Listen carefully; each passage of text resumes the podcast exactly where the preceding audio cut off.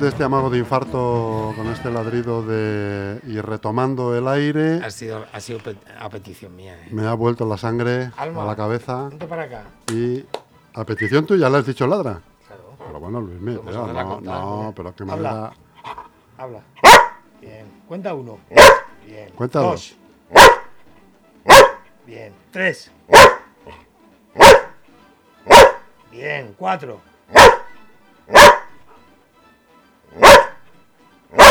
Muy bien. Cinco.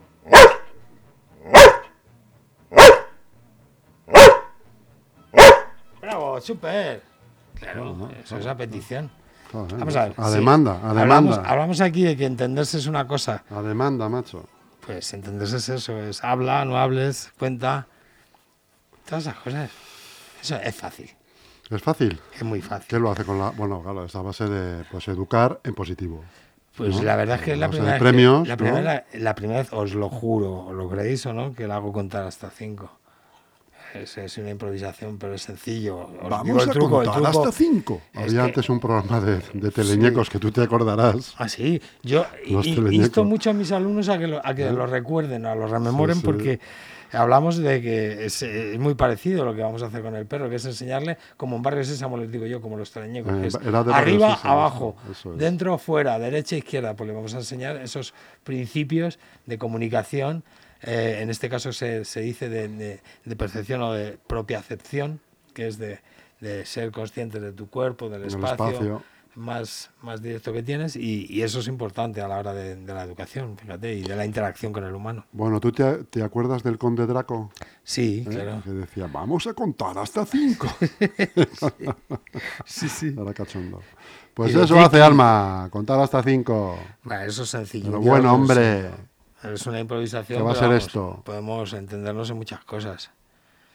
Ah, mira, hace un momento, por ejemplo, yo jamás Alma, he dicho que ven coja- aquí. Abrir sí, pero a Alma jamás le, le ha hecho coger cosas. Y puede, al abrir, coge, la manda por el teléfono, coge el teléfono con cuidado y con. Y con pues, con Solamente te falta enseñarle a Con contestar. Ah. la delicadeza y con el tacto su- suficiente. Las gafas igual, si no la fastidiaría. Ah, Cógeme esto, coge un bolígrafo, cógeme el cuaderno, bambas. cógeme la, mochi- la mochila. Alma, vente para acá. Ven, trae, dame la pelota, cariño. Vale, espérate ahí, ¿eh? Yo tiro ahí, por ejemplo, el monedero y le digo ahora, venga, ve a por él, cógelo. Hasta que no se lo dices, no va. Bravo, muy bien. Vale, pues esto no, lo hemos- no- no lo habíamos hecho nunca. Aquí tengo el móvil, ¿eh? Vamos a probar, no sé. Pero no lo tires, Puede no lo tires, déjalo. Vente para acá, cariño. Siéntate ahí. Que se siente usted, espérate. Esto te va a ser complicado, ¿eh? Y con la boca esa que tienes, cuidado, no me lo fastidies. Con, coge el móvil, a ver si eres capaz. No lo has hecho nunca, es complicado, es... Aparte se resbala y no se despega Claro, del suelo. Cógelo, venga, inténtalo. Vamos, mi niña, venga. ¡Bravo! Muy bien. súper. Perfecto, pues lo ha cogido. Le ha costado pues Es decir, poco. que lo hace todo por el premio. Eh, por el refuerzo, sí, por, Por el esfuerzo positivo, por lo que este hacemos es la nosotros las cosas, los humanos, por el reconocimiento, ya, pueda, ya pueda ser... ¿Por qué eh, te crees que triunfan las redes sociales? Pues sí. Es verdad. Lo que- Pues eh, eso. Las redes pero sociales tienen un componente. Lo que pasa de- es que ya hemos es dicho de- aquí que es... bueno, la- es- eh, ¿Cómo se dice? La di- eh, divisa emocional. sí, O eh, sea, la, gente activación de la dopamina. Sí, Eh, por los likes. Cuanto más like, pues me, me siento mejor. Pues es un estímulo de emociones, pues es igual, pues es una retribución a, un trabajo hecho o a, a algo que esperas, ¿no? Es un reconocimiento, al fin y al cabo, todos lo hacemos de alguna manera en la vida, estamos condicionados por todo. Entonces es a condición de que también lo enseño a mis alumnos. Eh, me dicen muchas veces, jolín, pero es que claro, es muy fácil, si lo haces con salchichas, y muchas veces cuando me dicen eso, o bien se lo explico o bien les digo, toma el paquete, hazlo tú. Claro, ver". hazlo tú, a ver si es tan fácil. no es tan listo, fa- eres muy listo. Claro, pero no es, es- no es fácil, es que se puede caer en el error muy fácilmente de convertirlo en un soborno o en, en- o en algo que no tiene nada que ver con lo que estamos haciendo aquí, Mm. que es una justa retribución ¿no? de su trabajo, un, un justo refuerzo. Hablando de eso, Luis, me habrás oído Mm. tú también esto que te voy a contar ahora, porque fue un bulo callejero, urbano, de Sí. hace muchos años, y, y todavía hay- es probable que haya gente que se lo crea. Los famosos perros de aduana, que, que están para la droga, ¿no? tú sabes que la gente cree, en el imaginario popular, está la creencia de que esos perros los, los, eh, son drogadictos.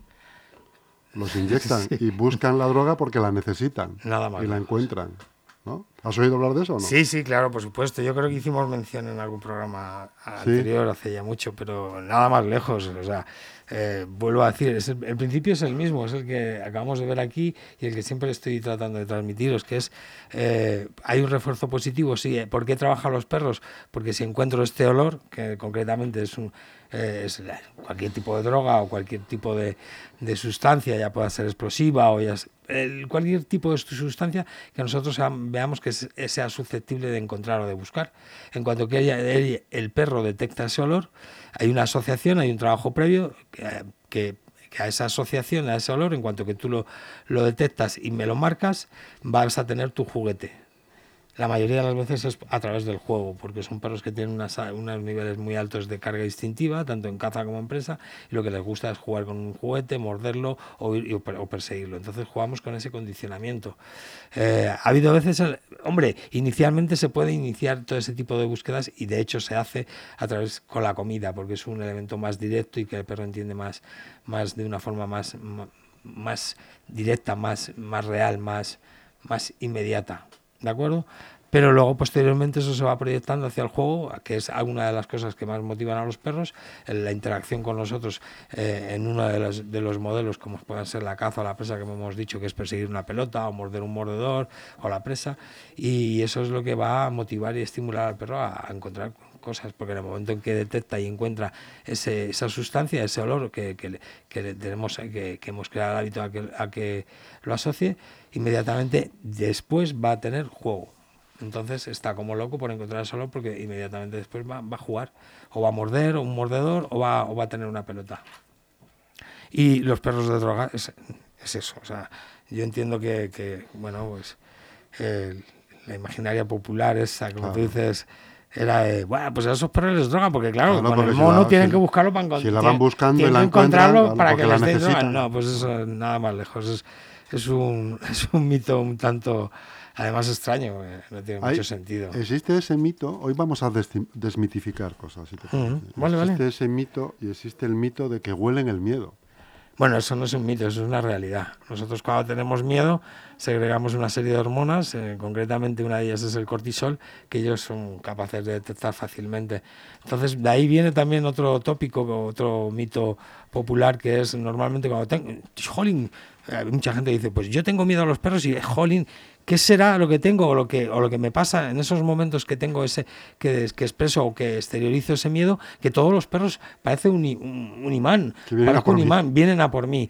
Y efectivamente, lo hemos también explicado en otras ocasiones, y es que cuando tenemos miedo, segregamos las mismas hormonas o muy parecidas que cuando vamos a cometer una, una agresión, que es que se nos suben los niveles de cortisol y segregamos una serie de, hormonas que tienen un peculiar eh, distintivo para los perros lo, lo, detectan y claro, pueden interpretar varias cosas, o bien dependiendo de nuestro lenguaje corporal, pero en muchas ocasiones, la mayoría pueden dar motivo a confusión. Cuando segrego esta, esta hormona, pues puedo, puedo estar tan, tan pronto, puedo tener miedo como puedo estar eh, a las puertas de, cometer una agresión. Entonces, muchas veces los perros lo, ven como una amenaza y por eso eh, son como imanes. En cuanto ven a alguien con miedo, pues van, van hacia ellos. ¿Con qué intenciones? Luego las intenciones van a depender de la actitud de, la persona. Pero en muchos casos pasa eso. Tengo miedo, vienen a por mí, me asusto más y todavía creo más, eh, exteriorizo más o, lanzo más hormonas de ese tipo y el perro todavía se excita más, me muevo además mm, de forma defensiva, de manera que el perro interpreta algo distinto, se ve un poco perplejo, no sabe qué hacer y se excita igual. Incluso puede interpretarlo como un juego, pues, mil cosas. Y, de ahí vienen muchos, muchos accidentes o muchos mal malos entendidos, diríamos, ¿vale? No, no suele dar lugar a... Pero sí, hay muchos, incluso, de hecho, hay ataques que vienen provocados por estos malos entendidos, ¿eh? Muchos pues casos, los que hemos visto haciendo mucho. Yo me acerco a un, a, un núcleo zoológico donde hay ovejas o hay, y hay perros pastores, se acercan a mí los perros pastores con, con una intencionalidad pues, de curiosidad o, por, o por por socialización, que son no suelen ser perros muy, muy sumisos ante los humanos.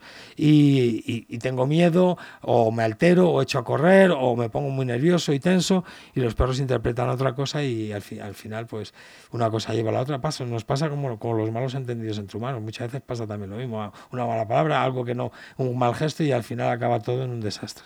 Pues aquí es algo parecido, es un, hay un paralelismo con esto. Lo que pasa es que por las implicaciones que conlleva pues el que ellos detectan eh, en nosotros cosas más sutiles y más profundas que, que nosotros podamos de forma más eh, exterior, más superficial detectar.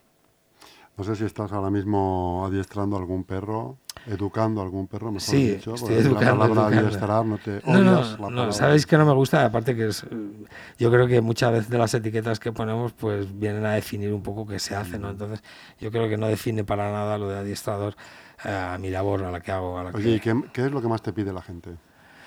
a la pues, hora de educar a un perro? Pues no sé si será por suerte, que creo que es, sí, a mí me gusta además todos los retos y todos los desafíos, cuanto más difíciles mejor, pero para lo que me suelen sobre todo llamar es para corrección de conductas, porque ha habido pues una, una mala praxis con respecto a, o, ha habido una falta de información con respecto a la, a la educación del perro y tiene pues ciertos déficits, ciertas tendencias que, la mayoría de las veces vienen motivadas y vienen eh, formuladas o potenciadas por, por el humano por el desconocimiento.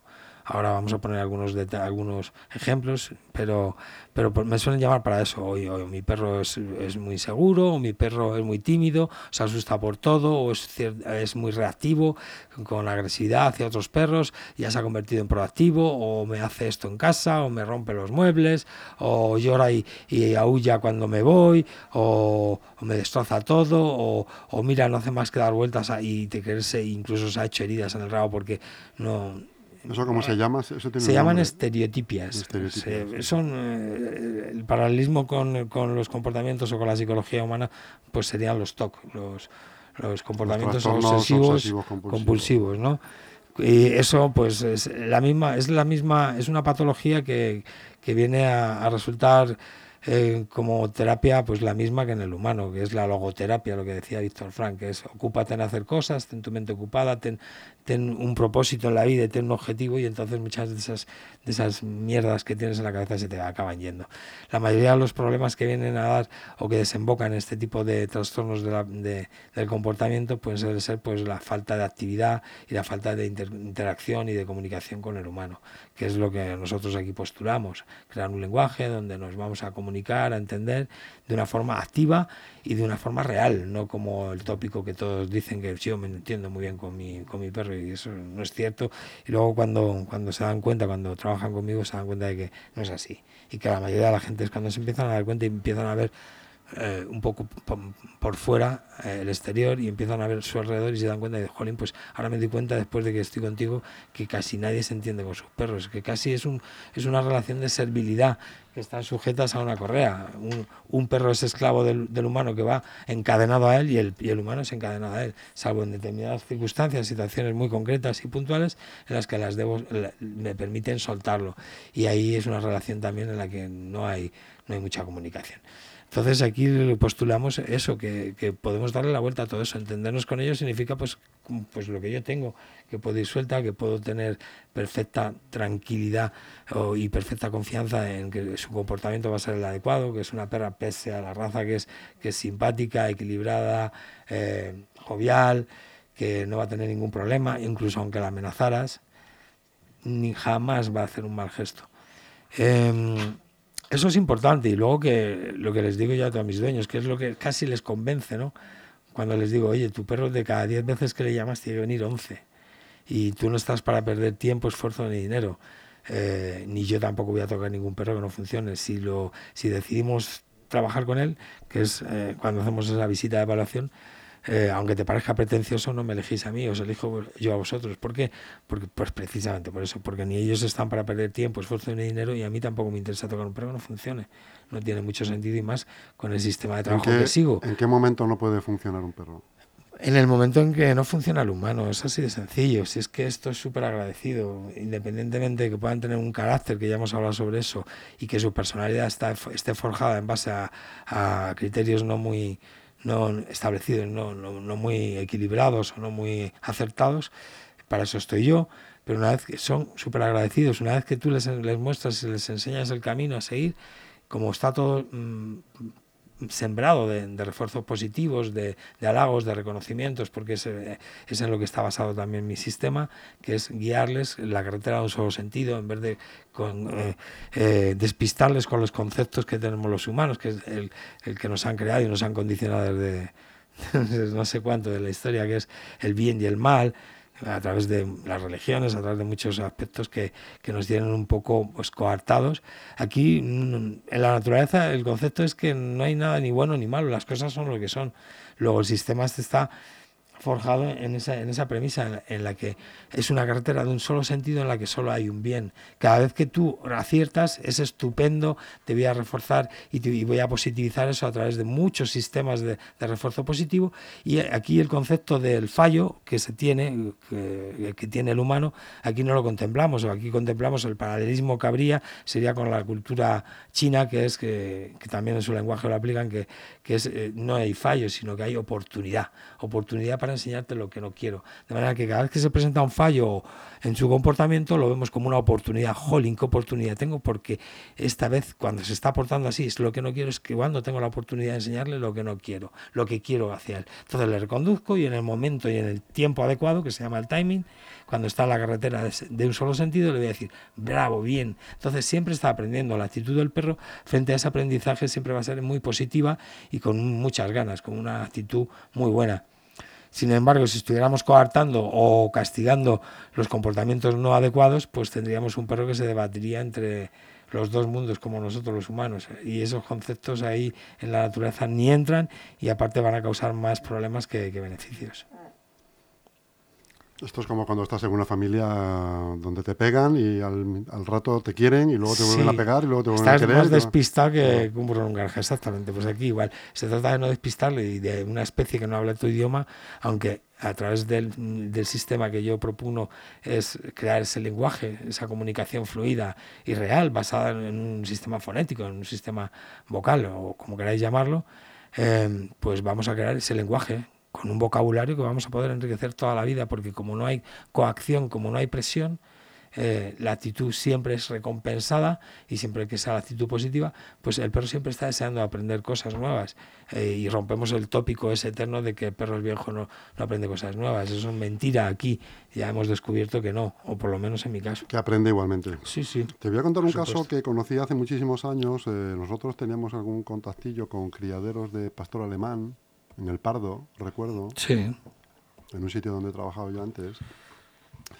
Y pues al final, pues como íbamos con relativa frecuencia, pues hacíamos amistad con el dueño del, criadero, que a la sazón era, era exmilitar de la Guardia Real. Sí, me suena. Había sido ya perrero él, había sido canero y, montó, pues cuando a la que se jubila, montó un, criadero de pastor alemán.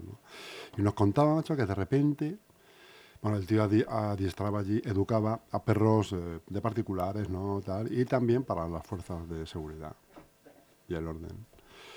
Y nos contaba que de repente llegaba la policía y le decía, fulanito, nos hace falta ocho perros para el mes, para el mes que viene.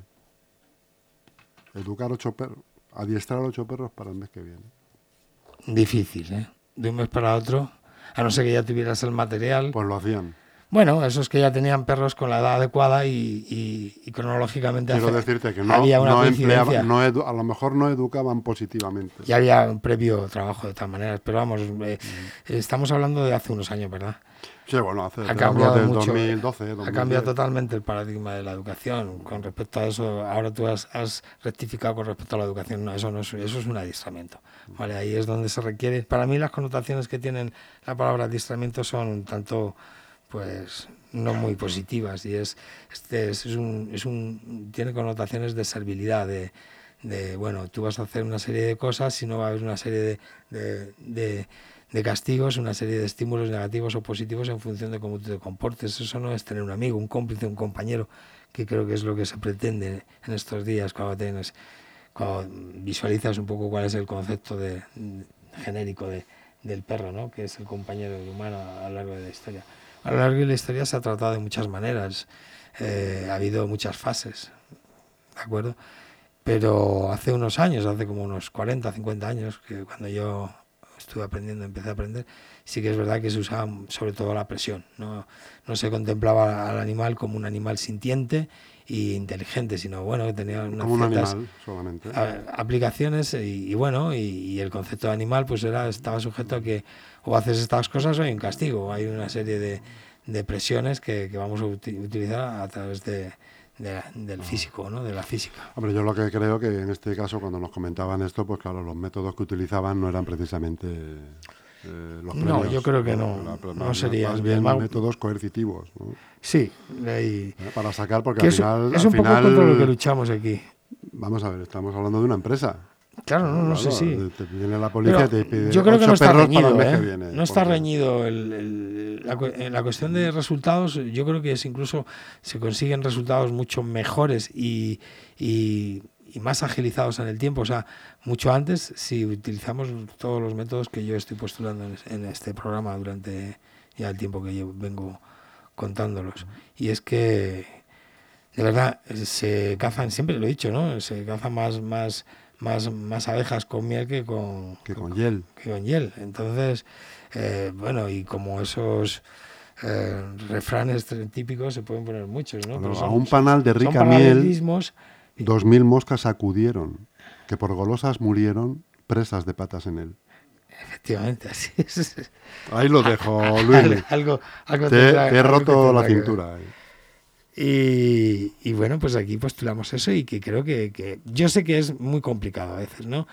De hecho, si, si voy a traer algún, alguna, en alguna ocasión, si me lo permitís, alguno de mis alumnos que ya han, han superado con creces y tienen una... ¿Alumnos humanos o Sí, alumnos humanos que vendrán con sus perritos y que os contarán que, Porque eso está muy que se hace, O sea, a un alumno humano le dices, cuenta cinco, pues te lo dice. se hace cuesta arriba, ¿eh? Se hace cuesta arriba. Yo entiendo que se hace cuesta arriba y trato de, intento crear y, y intento, pues, eh, establecer una serie de, de- de- de herramientas y de técnicas eh, creadas un poquito para que, que sean lo menos lesivas y lo menos pesadas, pero aún así yo sé que, que a mis, a mis, a mis, a todos mis, mis dueños de perros, a todos mis, mis, mis alumnos le- les creo bastantes conflictos a la hora del- de, ese proceso de aprendizaje. Yo sé que es un periodo corto, pero que luego tienen un seguimiento por parte mía y que muchas veces pues choca un poco con el concepto humano ese de que queremos las cosas, como siempre hemos dicho, para Ya. antes de ayer.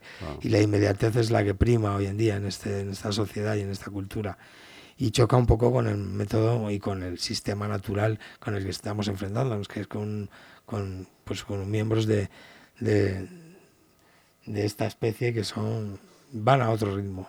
Entonces es complicado. Y luego pues hacer frente a todos los conceptos que se tienen que tener en cuenta, que no es, es algo complejo, que es una vida, que es, que es una vida inteligente y que además ya hemos demostrado aquí en, diversas ocasiones y hemos eh, planteado pues el concepto de que son eh, sensibles, muy sensibles emocional y psicológicamente. Entonces tiene que haber Y un encima hay complejo. razas que son más que otras. Claro, y luego la complejidad que, que entraña el, el- el integrar eso dentro de, de- otra sociedad, de otra especie. O sea, la, la- la connivencia y convivencia con una especie que, que en muchas ocasiones, pues como estamos viendo en muchos medios de comunicación últimamente y desde hace ya tiempo, pues se crean conflictos, se hacen eco de ellos, porque la verdad es que si hiciéramos eco de, de todos los conflictos que están en esta sociedad humana, a diario se dan conflictos que siempre vienen dados y motivados por, por un humano, pero los humanos, los, los animales, en este caso los perros, pues son casos muy concretos y contados. Y que siempre, la mayoría de las ocasiones, os digo, que vienen motivados por, por, por una falta de sensibilidad o de conocimientos de los humanos.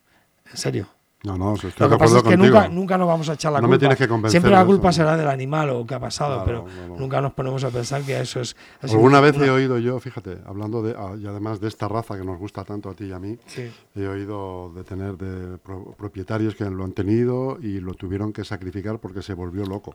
Que el perro se volvió loco, nos Vale. empezó a morder a todos, ¿no? Pero bueno, Eh, tiene una explicación científica, Claro, de claro, verdad. tiene. Y de verdad son y animales... Seguramente no es por el perro. No, no, no. Y en este caso mm, venimos a hacer a, romper una lanza por, esta raza. Y esta raza es que precisamente toda esa energía que, que, que, que- proyectan, toda esa energía que, tienen y es, eh, viene motivado porque son animales muy sensibles, son muy inteligentes. De hecho, hace poco un estudio, nos hemos hecho ecos todos, pero lo, tenéis ahí, podéis consultarlo, que a través de un estudio eh, profundo que se ha hecho, eh, se ha designado como la raza más inteligente que existe ahora mismo dentro de el pastor belga. El pastor belga Malinois. En concreto Malinois. Exactamente. Entonces, eh, si algo no funciona, en serio, tendremos que, que, sopesar la idea de que quien está fallando es el humano, no el perro. ¿eh? Es muy raro que un perro tenga un desequilibrio tal como para que, de todos modos, que pueda provocar una situación tan comprometida. Y la mayoría de las ocasiones suelen ser motivadas por eso, por lo que digo. Discúlpame, macho, no me, no me agrada nada que a un perro le, le, pongan ese calificativo, ¿no? Porque eso es negativo para ese perro. Pues sí, porque luego las expectativas van a ir un poco en función de. Efectivamente. Aparecen criadores por todos los sitios. Yo no sé. Yo no Gente que los compra, que los está, y, que los y que los suelta a los tres meses porque son cocodrilos. Pero es que no, eh, entiendo. Y hay que saber cómo se maneja. Insisto, y, yo creo que tenéis aquí una prueba, la tenéis ahí tirada, tumbada pero es que la saco, puedo sacarla, la saco por respeto con correa, pero la puedo sacar perfectamente suelta y ahora sí siempre tengo... ¿Puede ser que esté con el periodo? Sí, ha empezado, ha empezado con el cero. ¿Ha empezado? Sí, lleva una semanita.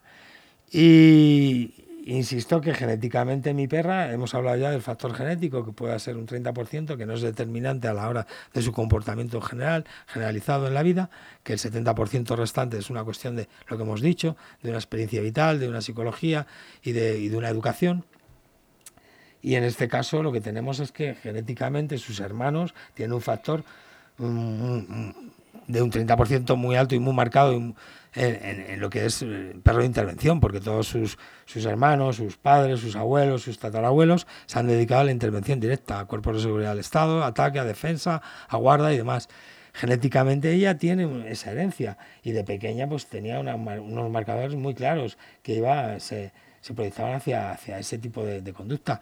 Sin embargo, ya la veis, que es la tía más simpática del barrio, le mueve la cola a todo el mundo, ya la puedes dar un grito, la puedes asustar, que ella te va a mover la cola y no va a hacer nada, absolutamente. O sea, es la tía más... Eh, pues eso, equilibrada, simpática y sin ningún tipo de problema con nadie, ni con perros ni con personas, ¿eh? Con perros les pasa lo mismo, lo que pasa es que con ciertos perros no es el problema de los perros, es la proyección que traen detrás de los perros. Fijaros, pero ¿cómo te pones a explicarle eso a una persona muchas veces? Oye, no, no, oye, mira, no, no, Alma, vente para acá. Oye, pero no es tan buena tu perra, sí, pero a lo mejor eh, no te voy a poner aquí a, debatir sobre que tú a lo mejor pues no te comportas con tu perro, aunque crees que lo estás haciendo muy bien, lo estás haciendo bastante mal. Porque tienes un perro inseguro y un perro inseguro cuando, cuando viene y se acerca hacia otro perro, esa inseguridad puede ser que no sea muy, muy, muy, muy gratamente aceptada por, por este perro. Y en el mundo de los animales ese tipo de cosas se corrigen como pues disciplinándote, oye, eh, te veo muy seguro y eso para ti vas a, vas a ponerte en guardia. Oye, tu perra, no, no está haciéndole nada, porque la haya gruñido y se la haya puesto encima y le ha hecho, le ha hecho esto, está diciendo, oye, tranquilito, a ver dónde vas, que no te veo con, con la actitud que debes. Sin embargo, la gente, como le falta tanta información, tanta cultura con respecto al perro, pues son la mayoría de las veces las que causan problemas en los parques, cuando hay un enfrentamiento entre varios perros. Si te fijas, los dueños son los que realmente crean ese problema, gritando no sé qué, no sé cuántos, y, creando una, situación estresante que al final se contagian los perros y es cuando sí pasa algo de verdad. Tendríamos que aprender un poquito. Pues sí, Luismi, tendríamos que aprender tanto, ¿no? Un poquito, mucho, muchito, un muchito. Es, es un eufemismo lo de... Pues eh, te emplazo a la semana que viene. Pues aquí estaremos. Otra vez, marcándonos la puerta del fin de semana, o lo que es lo mismo, Luismi, marcándonos la felicidad. Sí, eso es lo que yo creo que es la postura que tendríamos que todos adoptar. ¿Eh? En todo momento, ¿eh? Y frente a cualquier tipo de circunstancia, situación, no merece la pena más que estamos aquí un rato en esta vida y no tiene mucho sentido el, el disgustarse, para que nos entendamos todos. No tiene mucho sentido, ni disgustar a otros. Me gusta cómo piensas. Un abrazo, amigo. Un abrazo para vosotros también y hasta el viernes que viene.